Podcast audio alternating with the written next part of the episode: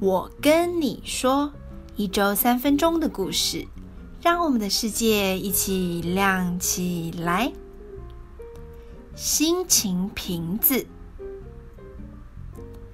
有一所小学，老师带学生们做一个实验。老师教导学生们实验的步骤：首先拿一个透明的瓶子，然后把水倒进去，再放一些灰尘。最后摇一摇，孩子们发现灰尘都浮在水面上。老师说：“你们怎么做都可以，但是要让全部的灰尘沉下来。”于是，孩子们有的用力地把瓶子放在桌上，有的轻轻摇瓶子，结果都没有人成功。于是，老师说。那你们试试看，如果不做什么，结果会怎样？孩子们就安静地看着瓶子，没有动它。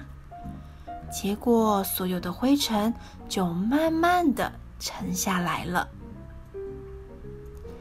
其实这些瓶子就好像我们的心一样，当我们生气、难过或出现负面的情绪时，我们的心就会混乱、混浊。你越想控制心，心则越混乱。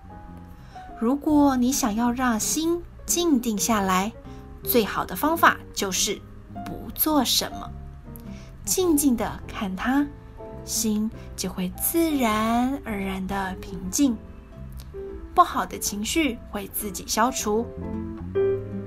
当心里的灰尘沉下来，心就会清净、清澈、透明，这样你就会感到快乐了，你的心也会因而亮起来哦。听完今天的故事，开始期待下周的故事了吗？我们下周见喽，拜拜。